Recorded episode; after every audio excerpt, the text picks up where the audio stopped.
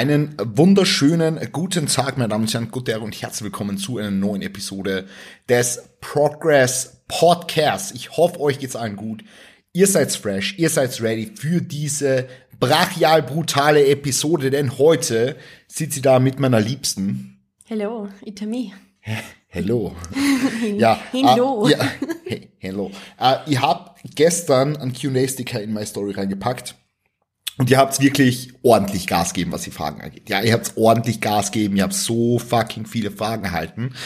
Dementsprechend habe ich mir gedacht, hol ich mal meine Liebste an die Hand hier und äh, wir gehen ein paar Fragen durch. Also natürlich Fragen, die jetzt äh, ja äußerst interessant sind für euch, ja, und äh, Fragen, wo die Melli äh, reichlich Input dazu liefern kann, ja. Naja, hoffentlich. Schauen wir mal. Und ja, also wir werden es ein bisschen entspannt entstalten hier, äh, entstalten, perfekt, entspannt entstalten, äh, ein bisschen Dialog führen und euch daran teilhaben lassen und äh, wenn euch diese Episode gefällt, dann äh, wisst ihr natürlich Bescheid, 5-Sterne-Bewertung auf Spotify da lassen. Geht ja jetzt seit neuesten. Ja, nehmt euch zwei Minuten Zeit. Support ist kein Wort.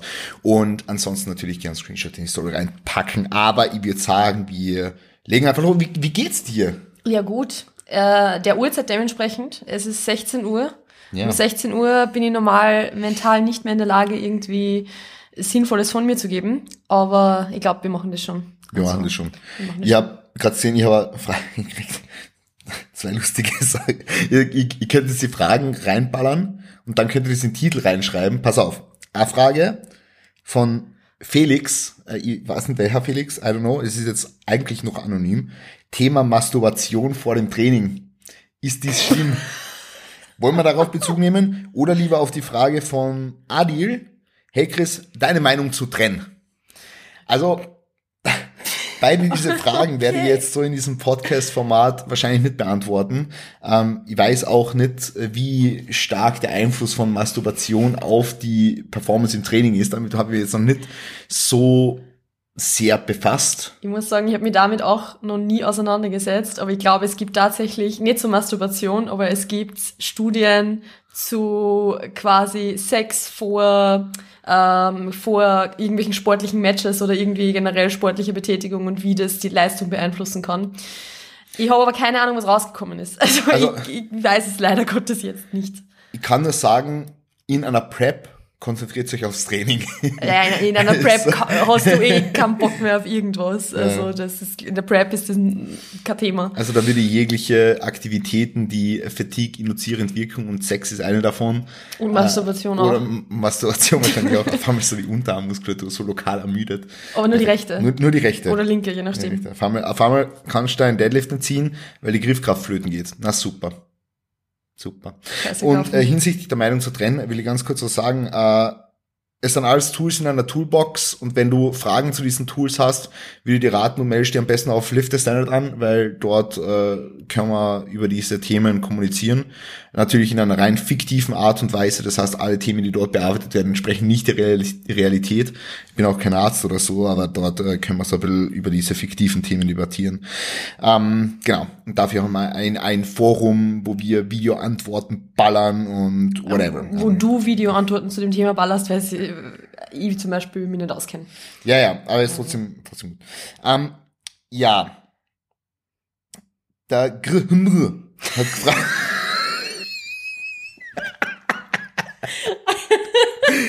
okay. Ja, äh, jem, jemand, jem, jemand hat gefragt, wie viel Überschuss ist auf, äh, im Aufbau ist sinnvoll, falls pauschale Aussage möglich. Kannst du da dazu dein Statement abgeben? Also, ähm, zwei schlaue Männer haben in einem Podcast 2019 gesagt, Hauptsache Überschuss.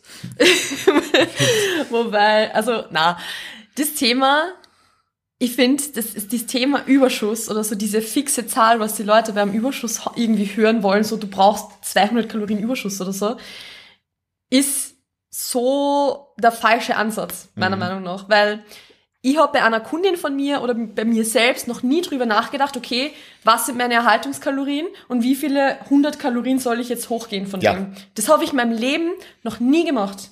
Ich mache das so, dass ich sage, ich setze mal irgendwo an, ich schaue, was passiert und dann erhöhe ich halt schrittweise um 100 Kalorien, 200 Kalorien, je nachdem, wie sich halt das Gewicht entwickelt. Wenn ich jetzt einen brutalen Drop drinnen hab und sehe, okay, das ist, wird, wird eher Defizit sein, dann gehe ich halt schneller hoch. Mhm. Aber ich würde jetzt nie mir überlegen, okay, ich brauche jetzt genau einen 350 Kalorien Überschuss mhm. oder so.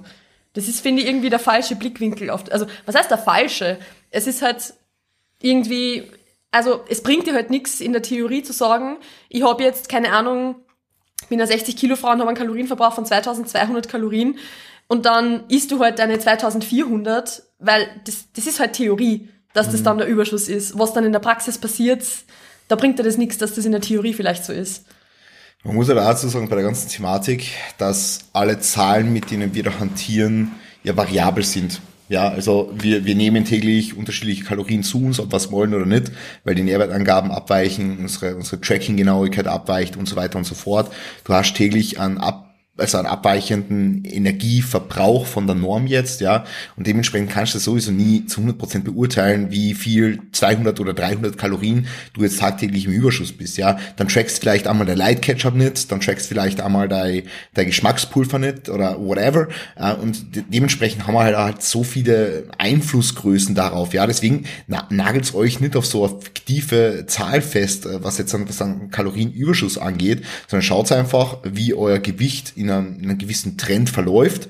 Und wenn es nicht so verläuft, wie ihr das wollt, dann passt einfach die Kalorien an. So, so ist es, ja. ganz genau. Also ich mache das auch bei, bei, bei mir selbst so, bei KundInnen so, dass ich halt dann einfach in einem, keine Ahnung, zwei, drei Wochen Verlauf schaue, wie hat sich jetzt das Gewicht entwickelt, ist es hochgegangen, dann passt, ist es nicht hochgegangen, dann erhöhe ich halt um 10 Gramm Fett oder 20, 25 Gramm Carbs oder 30. Voll. That's it. Es mhm. ist it, no magic. Mhm. Also gibt's nicht diese magische Zahl, wie der Überschuss jetzt perfekt ausschauen sollte, sondern das ist was, was sich im Laufe des Prozesses halt anpasst. Voll. Gehen wir vielleicht gleich zur nächsten Frage über. Das äh, hat ebenfalls mit so einer ähnlichen Thematik zu tun. Und zwar Situation in einer Muskelaufbauphase, Stagnation der, auf, also auf der Waage, aber Steigerung in den Einheiten. Also Performance is increasing, aber auf der Waage passiert nichts und die Person will jetzt Muskulatur aufbauen. Äh, soll diese Person jetzt einmal noch Kalorien erhöhen oder wie? Also ich, ich würde das immer ein bisschen abhängig machen vom Zeitraum, ehrlich gesagt. Mhm. Weil wenn jetzt die, das Gewicht einmal eine Woche steht, zwei Wochen steht, dann ist das, finde ich, überhaupt kein Thema. Also da würde ich mir jetzt nicht so viele Gedanken drum machen. Wenn jetzt dein Gewicht schon seit zwei, drei Monaten steht, dann würde ich vielleicht einmal erhöhen. Weil es ist halt, also ich finde, es ist überhaupt nichts Falsches, wenn eben die Leistung eh consistently hochgeht und auch wirklich jetzt, ja, wenn du, du, die, du die gut fühlst und das alles passt, sage ich mal, besteht jetzt nicht der Need, dass du ständig in so einer Gaining Phase einfach pushen und pushen und pushen mhm. und pushen musst, weil es geht ja offensichtlich was voran, wenn du die im Training weiter steigerst. Äh, wenn du jetzt, also wenn du jetzt aber zum Ziel hast, Muskelmasse so produktiv wie möglich aufzubauen, dann würde ich halt jetzt schon darauf achten, dass du, wenn du merkst, okay, jetzt ist schon die zweite, dritte Woche in Folge, dritte Woche würde ich jetzt einmal sagen, in Folge, wo sich das Gewicht wirklich nicht mehr nach oben bewegt, ja gut, dann erhöhe halt wieder mal. So. Mhm. Also es ist, das ist auch oft so ein bisschen was, was man, also, was man sicher als Coach leichter im Gefühl hat, als wenn man es jetzt bei sich selbst macht zum Beispiel. Weil, wenn man das jetzt zum ersten Mal macht, dann denkt man da vielleicht ein bisschen mehr noch, aber ich mache das auch oft zum Beispiel dann noch Gefühl, dass es okay, du, wir kennen den Gewichtsverlauf von deinem Körper, dass du zum Beispiel mit jedem Gewichts, äh, mit jedem Calorie Increase zum Beispiel mal einen Sprung auf der Waage hast und dann steht's wieder. Ja gut, aber dann muss ich deshalb nicht jede zweite Woche äh, die Kalorien sofort wieder erhöhen, ja. sondern kann ja wieder mal hochgehen und dann wieder ein bisschen halten und dann wieder hochgehen, ein bisschen halten. Mhm ja, ich würde es aber auch nicht so lange ausreizen, bis nichts mehr im Training weitergeht, weil das ist halt verlorene Zeit. Voll. Also ich finde, was da so bei den Leuten oftmals im Kopf ist, sind halt diese fixen Rate of Gains auch mhm. irgendwo. Die Leute wollen diese Stagnation auf der Waage nicht haben. Aber Fakt ist halt, ihr müsst euch das immer so vorstellen, in einer Aufbauphase, es ist ja kein linearer Prozess. Also jetzt kein Prozess, wo du jede Woche irgendwie dein Körpergewicht ansteigen lassen willst, auch irgendwo. Natürlich im Idealfall willst einen gewissen kleinen Prozentsatz jede einzelne Woche aufbauen. Aber der Idealfall ist halt meistens nicht gegeben, weil eben, wie bei der ersten Frage erwähnt, Schwankungen vorliegen, dann gehst du mal essen, dann ist dann mehr Aktivität, weniger Aktivität, mehr Stress, weniger Stress und so weiter und so fort. Vielleicht kommt dann der Menstruationszyklus ins Spiel, was danach natürlich äh, Schwankungen auf der Waage mit sich bringt und so weiter, ja. Ähm, deswegen will ich da niemals auf einer wöchentlichen Basis auf der einen Seite natürlich denken, sondern ah, hier generelle Trends äh, beobachten und zu einer langfristigen, produktiven Aufbauphase gehören meiner Meinung nach so kleine Haltephasen einfach dazu. Okay. Ja, weil so wie du jetzt schon richtig gesagt hast, du kannst nicht immer pushen. Ja, du kannst nicht, also angenommen, du hast jetzt 0,1 dazu in der einen Woche, dann in der nächsten Woche 0,3 dazu, dann passiert einmal nichts. Gleich die Kalorien jetzt zu erhöhen, ist vielleicht der falsche Ansatz, weil vielleicht würde in der nächsten Woche ja wieder mhm. was passieren. Ähm, und, und da jetzt einfach immer dahinter zu sein, dass, die, dass das Körpergewicht ja auch hochgeht, ähm, finde ich, ist nicht der richtige Ansatz, weil da schränkt man sich dann meistens in der Langfristigkeit auch seine Aufbauphase ein, weil du willst ja auch dem Körper zwischendurch ein bisschen Zeit geben, zu setteln, so, ähm, sich Appetit wieder ein bisschen einpendeln kann, und Verdauung einpendeln kann vielleicht und so weiter weiter und so fort. Das heißt, wenn der Gewicht mal eine Woche stagniert, würde ich jetzt nicht sofort die Kalorien hochschrauben, vor allem wenn die Performance im Training passt so. Ja, ja. voll, voll, definitiv. Gut. Äh, dann gehen wir vielleicht, was sagst du, äh, wie viel Gramm pro Kilogramm Protein mindestens für Muskelaufbau? Was prescribest du so? Und es kommt ein bisschen auf den, auf den oder die Klientin ja. an, ehrlich gesagt. Ja. Weil wenn das jetzt, äh, wenn jetzt eine 50 Kilo Frau zu mir kommt und irgendwie 1800 Kalorien isst, dann werde ich jetzt nicht auf über drei Gramm pro Kilogramm Körpergewicht mhm. gehen. Das wird einfach, oder äh, jetzt eine umgekehrt 90 Kilo Frau, die halt abnehmen möchte. Ich rede jetzt deshalb immer von Frau, weil ich hauptsächlich Frauen coache, äh, die, die abnehmen möchte, die werde jetzt nicht, wenn sie 1500 Kalorien essen muss, auf 200 Gramm Eiweiß irgendwie mhm. hochsetzen. Also das ist einfach zu viel. Also irgendwo zwischen zwei bis tendenziell eher 2,5. Mhm. Und manchmal bis zu drei. Über drei gehe ich eigentlich nie. Mhm. ähm, beziehungsweise finde ich, dass das halt einfach, da sind Kalorien anders besser investiert Voll. als über drei Gramm pro Kilogramm Körpergewicht. Aber wenn es sich irgendwo zwischen mindestens zwei, eher 2,5 plus einpendelt, bist du, glaube ich, gut dabei. Voll. Also was ich halt, also es gibt ja, gibt ja auch Untersuchungen, die so zeigen oder gezeigt haben in der Vergangenheit, dass zwei Gramm unter Anführungszeichen ausreichend sein sollen. Frage, die, die Frage, die du halt immer stellen musst, ist, äh, wie optimal ist das dann und, und wie optimal willst du, dass deine, deine, deine Erfolge sind? Weil das Ding ist halt trotzdem, wenn du es jetzt bei einem Mindestmaß von zwei Gramm pro Kilogramm Körpergewicht ansetzen würdest und du konsumierst dann relativ viel Eiweiß aus vielleicht Quellen, die nicht so hochwertig sind, konsumierst sehr viel Weizen und so weiter und so fort und beziehst daraus vielleicht, sagen wir jetzt einmal, 20, 30 Prozent deines Proteins, naja, dann werden zwei Gramm wahrscheinlich nicht genügen. Deswegen, ja, my, my take ist es auch so, wieder ein bisschen auf der sicheren Seite anzusiedeln und je nach Athletin äh, 2,2 bis 2,5 und in ja seltenen Fällen dann auch über 2,5 äh, da anzusetzen, ja. Voll. Ich würde, also das ist eh was, was ich jetzt auch noch hinzugefügt hätte. Also mhm. very, very well said. Ähm, ich habe bei mir jetzt persönlich auch so ein bisschen den Trend gesehen, dass ich tendenziell bei WettkampfathletInnen ein bisschen höher ansetze. Einfach weil man da halt wirklich das Maximum ein bisschen rausholen möchte. Da geht's nicht nur, also natürlich geht's um das, dass es langfristig in, ins Leben integrierbar ist, aber da ist es eine viel, viel höhere Priorität, dass ich halt sage, okay, und ich achte darauf, dass ich wirklich jetzt genug Eiweiß in einer sehr, sehr hohen Qualität habe. Da gehe ich halt dann nochmal eher auf bis zu drei, also ja, bis zu drei Gramm, sage ich jetzt einmal, rauf, mhm. als jetzt bei einer unter Anführungszeichen Lifestyle-Athletin. Mhm. Voll. Also ein wichtiger Punkt ist auch noch das, was du eher am Anfang gesagt hast, der, der Gesamt-Calorie-Threshold. Also wenn du jetzt jemanden hast, der eben nur 1500, 1600 Kalorien konsumiert, kannst du nicht auf drei Gramm ballern. Also zumindest, zumindest jetzt äh, in einer Vielzahl der Fälle geht das einfach nicht, ja, weil es, weil es dann auch, wenn, wenn jetzt keine Kohlenhydrate konsumiert werden, geht die Performance in den Arsch und das ist jetzt auch nicht unbedingt das, was du für zum Beispiel ein Dieting-Phase haben willst. Mhm. Ja.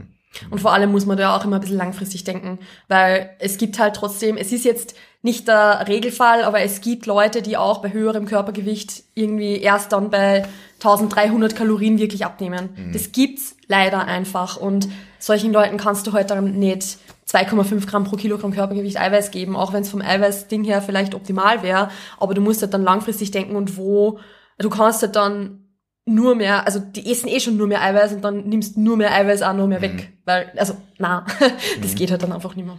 Voll. Uh, ich habe die Frage gekriegt, die Meinung zu Cheat Days. Was sagst du zu Cheat Days? das war jetzt eine mega Lache. Ja, also, na. Ja. Einfach nah, bitte. Ja. Also es ist, ich habe es ja früher selber praktiziert. Also ich, ja. ich, ich kenne dieses Ding ja von ähm, quasi ich restrikte mich die ganze Woche und dann freue ich mich die ganze Woche auf diesen einen Tag, wo ich halt hemmungslos mir alles reinstopfen kann, was ich mir irgendwie reinstopfen will. Dann habe ich eh wieder genug davon, weil dann denke ich mir, passt, jetzt möchte ich eh wieder gesund essen und dann geht es wieder fünf, sechs Tage und dann ist der nächste Cheat. Also es ist kein gesundes Essverhalten. Kann man so, glaube ich, einfach ganz gut zusammenfassen, dass mhm. das kein gesunder Approach zum Essen ist und dass man da ganz, ganz dringend dran arbeiten sollte, mehr Regelmäßigkeit reinzubringen. Äh, diese Lebensmittel, die man sich unter der Woche verbietet, in, sage ich jetzt einmal, moderaten Portionen ein, einzubauen, weil hinter so einem Cheat Day Denken denkt, äh, ist, steckt halt immer irgendwie Schwarz-Weiß Denken, immer irgendwie alles oder nichts denken. Mhm. Das ist nicht aus einem, das, das kommt nicht aus einem Place von Moderation. Und das gilt aber zu lernen. Weil das ist halt, ich habe heute erst einen Instagram-Post gemacht, wo wo ich gesagt habe, wenn du dir nicht vorstellen kannst, dir das für den Rest deines Lebens so zu machen, dann, dann mhm. funktioniert's nicht. Dann funktioniert's vielleicht kurzfristig, um ein paar Kilo zu verlieren, aber im Grunde funktioniert's nicht. Mhm. Und dann musst du einen Approach finden, der besser funktioniert. Und das ist bei Cheat Days nichts anderes. Stell dir, glaubst du, du wirst in 30, Days noch, äh, in 30 Jahren noch Cheat Days machen, wenn du 50 Jahre alt bist? Wahrscheinlich eher nicht. Du wirst wahrscheinlich so schnell wie möglich lernen wollen, das nicht mehr zu tun und dann mhm. einen gesunden Approach zu dem Ganzen zu haben. Ja. Zu 100 Prozent. Ich meine, viele Leute machen sich ja das, was sie sich unter der Woche hart arbeiten, dann ist ein Cheat Day auch zunichte. Das muss man dazu sagen. Also nur weil du jetzt denkst, du bist die ganze Woche im Defizit und gönnst dann einmal am Wochenende hart, äh, da, du, du wirst vielleicht nichts abnehmen, weil du dir einfach am Wochenende dann alle Kalorien reinschiebst, die du unter der Woche einsparst. Ja, und es ist halt tendenziell vielleicht sogar noch mehr, weil ja. wenn du überlegst, du bist jetzt, sagen wir mal, du bist 300 Kalorien im Defizit über die ganze Woche hinweg und dann ballerst du dir irgendwie am Samstag 6000 Kalorien rein. Und wenn man so restricted ist und wenn man so ausgehungert ist, dass man Lust auf einen Cheat Day hat, dann sind 6000 Kalorien schnell drin. Mhm. Also dann, das, das ist jetzt, ich meine, ich habe es persönlich nie geschafft, muss ich auch dazu sagen, aber es ist, da ist ja jeder individuell. Äh, äh, das, stell dir das einmal vor. Mhm. Hast du die ganze Woche, fünf, sechs Tage lang 300 Kalorien eingespart, sind 1800 Kalorien im Defizit und dann bist du 4000 Kalorien im Überschuss mhm. am Wochenende. Mhm. RIP. Schon crazy. Also so, äh, ja, aber es ist. Letztens gerade eine Situation gehabt äh, mit jemandem, der eigentlich ja äh, eh gainen will so, aber halt äh, slowly and steady. Und derjenige ist halt auch, also ist ganz normal, ganz normaler Mensch, halt Lifestyle geht auch fort und so. Und da hat sich halt gefragt, warum, warum er jetzt mit 2500 Kalorien auf einmal so schnell zunimmt. Und war halt, war halt am Wochenende fort, hat ein bisschen was getrunken, Pizza gegessen und dann habe ich mal vorgerechnet, was das eigentlich ausmacht. Jetzt stell dir mal vor, du, du, du so, so, so ein normaler, normaler Fortgehabend so halt äh, auch bei mir noch mit, mit keine Ahnung, mhm. 17, 18 Jahren so, haust halt gleich mal, keine Ahnung, was habe ich weggehaut? Sechs, acht, zehn Bier, so. Mhm. Sind, sind gleich mal zweieinhalbtausend Kalorien, so die oben drauf kommen. Und dann gehst du noch eine Pizza essen, vielleicht am Abend, dann noch vielleicht dann ein Döner vorm, vorm Schlafen gehen, so, na, beim, beim, beim Fortgeh-Döner halt, mhm. was es gegeben hat. Und dann, ja, super, hast am Samstag zu deinen Kalorien, die du eh hast, zu deinen 2500, hast auf einmal so über die Woche gesehen, einen 5000er Überschuss generiert. Mhm. Und dann fragst du dich, warum viel zunimmst. Ja. Also, ja, und es hat jetzt nichts mit Cheat Day zu tun, aber so generell weil es ist, ist von, einfach der, von der Rechnung ist es genau dasselbe. Ja. Also das ist einfach so dieses klassische, ich is ja eh schon irgendwie nichts mehr und nehme trotzdem nicht ab. Mhm. Äh, na, du, du isst einfach viel mehr, als du glaubst. Weil das macht schon sehr, sehr viel aus. Also ich kenn, wie gesagt, ich kenne es ja von mir selber auch, weil ich halt einfach zwei Tage in der Woche gehabt habe oder so, wo ich halt über den Kalorien drüber gegessen habe damals mhm. so. Und also, also das war 2014, wovon ich gerade rede. Ähm, und habe halt irgendwie an den Tagen dann einfach nicht mehr getrackt, weil man gedacht habe, naja, eh schon wurscht, so mehr mhm. oder weniger. Und dann habe ich mich gewundert, warum ich nicht mehr abgenommen habe, obwohl ich an die anderen Tage 1000 Kalorien gegessen habe. Hm, I wonder why. Voll. Gut, gehen wir vielleicht zur nächsten Frage über. Yes. Gewicht steht seit zwei Wochen trotz Anpassungen Diät. Was tun? Okay. Ja, ähm, weitere Folge weiter anpassen wahrscheinlich. Wahrscheinlich. Kommt, kommt, kommt dass die Zeiträume an, von ihm mal sprechen, ja. Ja, und äh, auch natürlich nochmal nachprüfen, ob du wirklich consistent warst mit dem, ja. was angepasst worden ist, ob du wirklich die Steps gehittet hast, ob du wirklich ähm, die Aktivität beibehalten hast, auch so, also Cardio oder ob sich die Art der Aktivität vielleicht verändert hat, ob du, ob die Trackgenauigkeit abgenommen hat und so weiter und so fort. Ob du andere Lebensmittel konsumierst, das muss man auch dazu sagen, weil oft ist es ja ein bisschen so, dass Tracking-App äh, Abweichungen einfach da sind, weil irgendwelche No-Name-Marken, Lebensmittel nicht so gut eingetragen sind oder Voll. so. Und da ist es dann öfter mal so, dass man ein bisschen, also ein bisschen ja, einen Fehler drinnen hat, sagen wir mal so. Es wär, also kennst du wahrscheinlich auch, dass so die Tracking-Apps von deinen KundInnen abweichen von dem, was in deinem Tracking-Sheet drinnen steht und dann ist immer Panik da, wenn da auf einmal ein Unterschied ist. Ja, das kenne ich, aber ich kenne auch noch eine lustigere Situation, was ich mit einer Kundin einmal gehabt habe. Ich weiß gar nicht, ob ich das im Podcast schon mal gesagt habe. Kannst du mir die Geschichte erzählen mit den Essiggurken? Was? Äh, äh, eine Kundin von mir hat, hat irgendwie, keine Ahnung, war bei 2300 Kalorien oder so. Und war halt äh, mit 250 oder 300 Gramm Carbs so bei, bei, bei diese Calories. Und auf einmal fragt sie sich, wie komme ich auf so viele Carbs? Und ich sehe so im Sheet drinnen stehen jeden Tag irgendwie 400 Carbs und irgendwann so, hast du dir jetzt autoregulativ die Kalorien auf einmal erhöht? Was, was hast du in deiner Ernährung macht jetzt und so? Bis wir draufgekommen sind, dass sie sich ein Glas Essiggurken eingetragen hat. Jeden Tag, also die hat jeden Tag so ein Glas Essiggurken gegessen. Und das war einfach in der, in der, auf MyFitnessPal drin mit 70 Gramm Carbs auf 100 Gramm. Aber die Kalorien werden gestimmt haben, gell? Ja, die Kalorien Ja, haben weil gestimmt. das ist nämlich das Fiese, weil bei den Tracking-Apps kann ja jeder irgendwas eingeben Ja. im Endeffekt. Das wird ja nie überprüft. Und man kann halt wirklich eingeben, dass irgendwas 100 Gramm Carbs hat und dann 12 Kalorien. Ja. Das ist komplett crazy. Also da, wenn, wenn, da würde ich auch, ehrlich gesagt, oft einmal, wenn, wenn man sich wirklich nicht mehr erklären kann, einmal nachschauen, wenn man, wenn das irgendwie mit, also wenn Kalorien nicht zusammenpassen, wenn Makros nicht zusammenpassen oder eben auch das einfach mit der Gewichtsabnahme nicht zusammenpasst irgendwie, mal überprüfen, ob da alles passt. Das, Gut. Äh, nach 15 Kilo Diät, also nach 15 verlorenen Kilogramm, Mhm. gehe jetzt mal davon aus, äh, wieder Kalorien erhöht, aber immer Hunger. Äh, mehr Kalorien essen? Fragezeichen. Das äh, kommt drauf an, in welchem State du jetzt bist, nachdem du diese 15 Kilo verloren hast. Weil wenn du jetzt, äh, sage jetzt mal, aus Übergewicht abgenommen hast ins, sage ich mal, Normalgewicht, ist das eine ganz andere Situation, als wenn du aus Normalgewicht zum Beispiel abgenommen hast, jetzt ins entweder Untergewicht oder in einen Körperfettanteil, der für deinen Körper individuell zu wenig ist. Und das ist natürlich bei jedem anders. Also das ist, das haben bei manchen, was nicht, 17% Körperfett und bei anderen 21% Körperfett, was halt gesund sind, so. Und von, je nachdem, also wenn du halt jetzt sowieso in einem Körper, also wenn du sowieso einen Körperfettanteil hast, der halt für dich individuell nicht mehr gesund ist, dann wirst du auch nicht drum rumkommen, sowieso wieder ein bisschen Körperfett zuzunehmen, damit sich Hunger, Appetit und so weiter normalisieren. Wenn es jetzt aber so ist, dass du Normalgewicht erreicht hast, dann kann es halt einfach sein, dass du dich da nur ein bisschen regulieren musst. Also es ist halt sehr, sehr oft noch an Diät, selbst wenn das Körpergewicht in einem sehr normalen State ist, dass einfach mit Ende der Diät und Erhöhung der Kalorien initial mal der Appetit auch hoch ist. Also das habe ich auch selbst schon erlebt, auch bei Clients schon erlebt, irgendwie, dass man sich denkt, okay, in der Diät habe ich gar keine Probleme gehabt. Sobald mehr Kalorien da sind, irgendwie komme ich ein bisschen so ins, ins Wanken. Da würde ich halt dann einfach ein bisschen drauf achten, dass man einfach ja, die Regelmäßigkeit beibehält, wirklich mit Lebensmittelaussehen und so dahinter ist und einmal schauen einfach, wie sie es entwickelt. Also wenn, wenn du eh vorhast, wieder zuzunehmen, dann schau auch, wie sie sich mit Gewichtszunahme entwickelt, aber ich würde halt jetzt, also es geht schon, dass du sagst, okay, du erhöhst immer die Kalorien und schaust, was passiert, aber ich würde es nicht pauschal als Advice geben, weil das ist einfach was, das muss man sich individuell anschauen und wie gesagt, also ich würde da ein bisschen abwarten, ein bisschen schauen. Würdest du sagen, dass es in einer initialen Phase einfach notwendig ist, auch manchmal Disziplin an den Tag zu legen?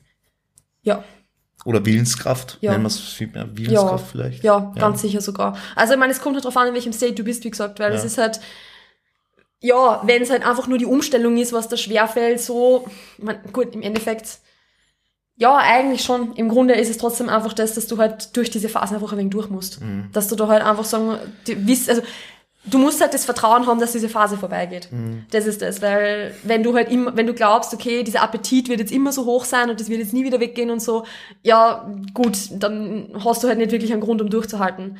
Aber du musst ja darauf vertrauen, dass das auch wieder anders wird und dass das wieder weniger wird und besser wird. So in, besser in dem Sinne, dass du halt jetzt irgendwo einen Leidensdruck hast, weil sonst würdest du die Kalorien nicht erhöhen wollen. Voll. Und dann fällt es da auch leichter, das durchzudrücken, dass du sagst, okay, ich bleibe jetzt bei diesen Kalorien einmal. Es kann aber natürlich auch sein, dass die Kalorien vielleicht auch wirklich zu niedrig angesetzt sind. Also das ist halt so individuell und wie gesagt, ich kenne jetzt die Person die die Frage gestellt hat, drum, keine Ahnung.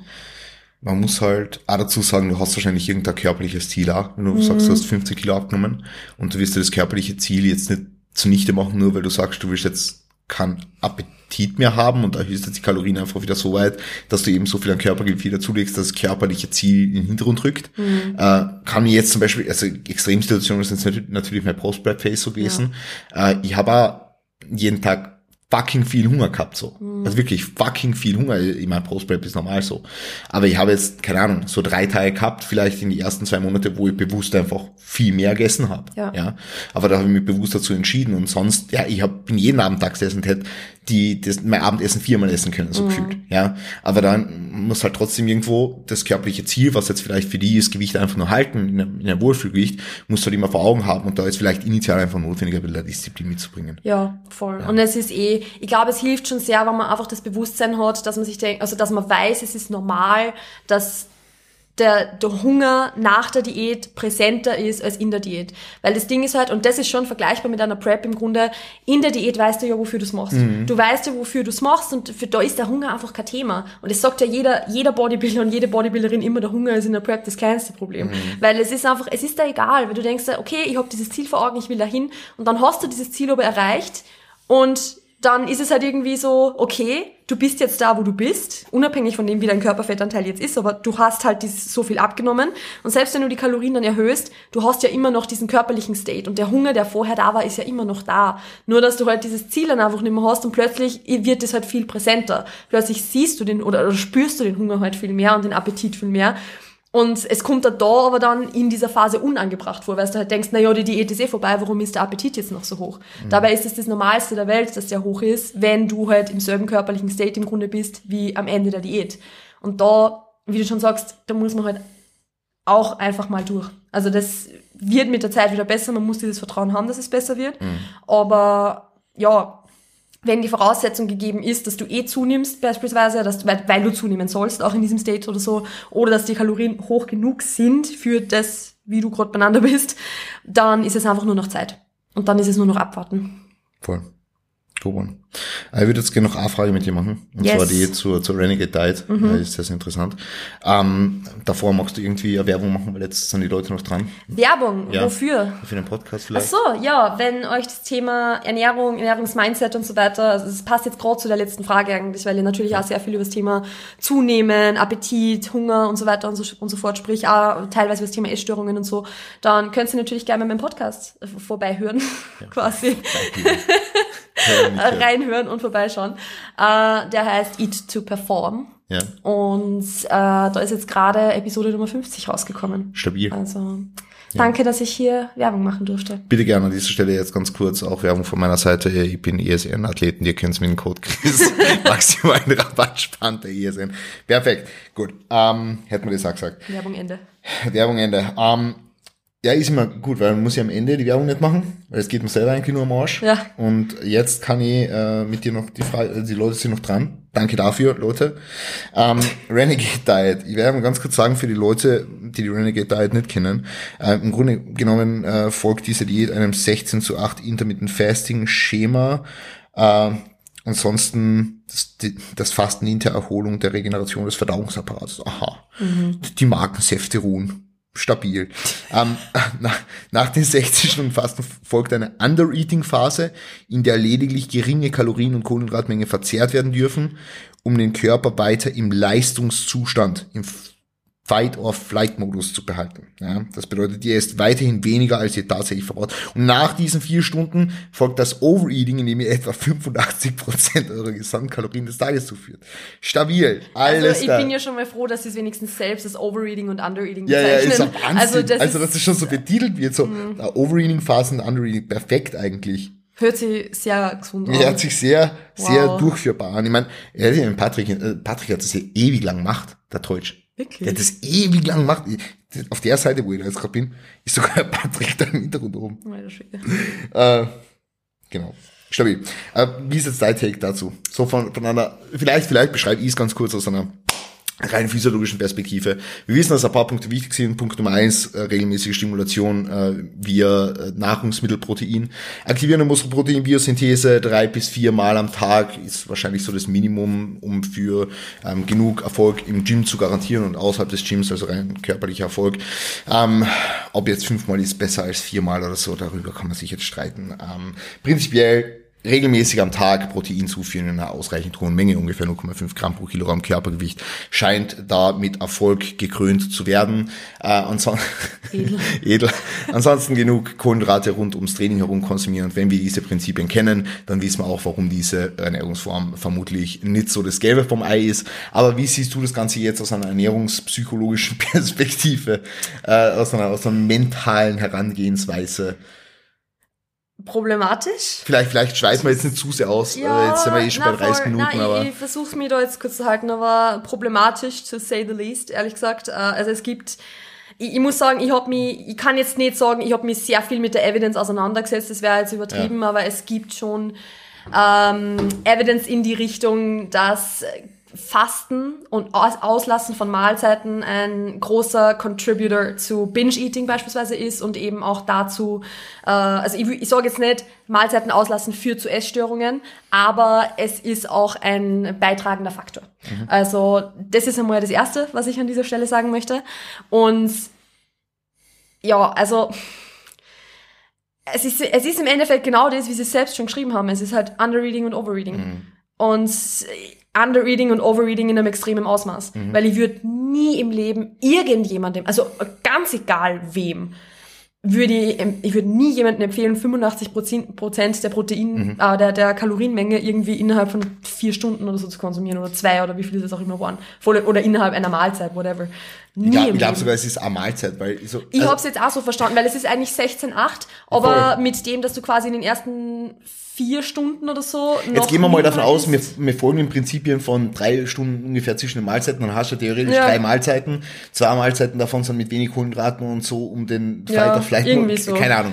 Und dann hast du eine fette Mahlzeit so. Ja. Das heißt 15 Prozent, das, das, muss man sich einmal auf Zunge sagen. Mit der Rede, ich rechne das mal ganz kurz Ja, aus. rechne das bitte aus. Aber also ich finde es wirklich sehr, sehr problematisch und ich würde es nie irgendwem empfehlen. Und was man da auch dazu sagen muss, auch hier, ich bin jetzt äh, natürlich keine Ärztin und ich habe mir jetzt nicht extrem mit der wissenschaftlichen Lage auseinandergesetzt aber es gibt auch Evidence dafür, dass Intermittent Fasting generell, aber eben auch somit auch so das, das lange Fasten äh, problematisch sein kann im Hinblick beispielsweise auf Frauen und ihren Menstruationszyklus, also mhm. also Hormongesundheit.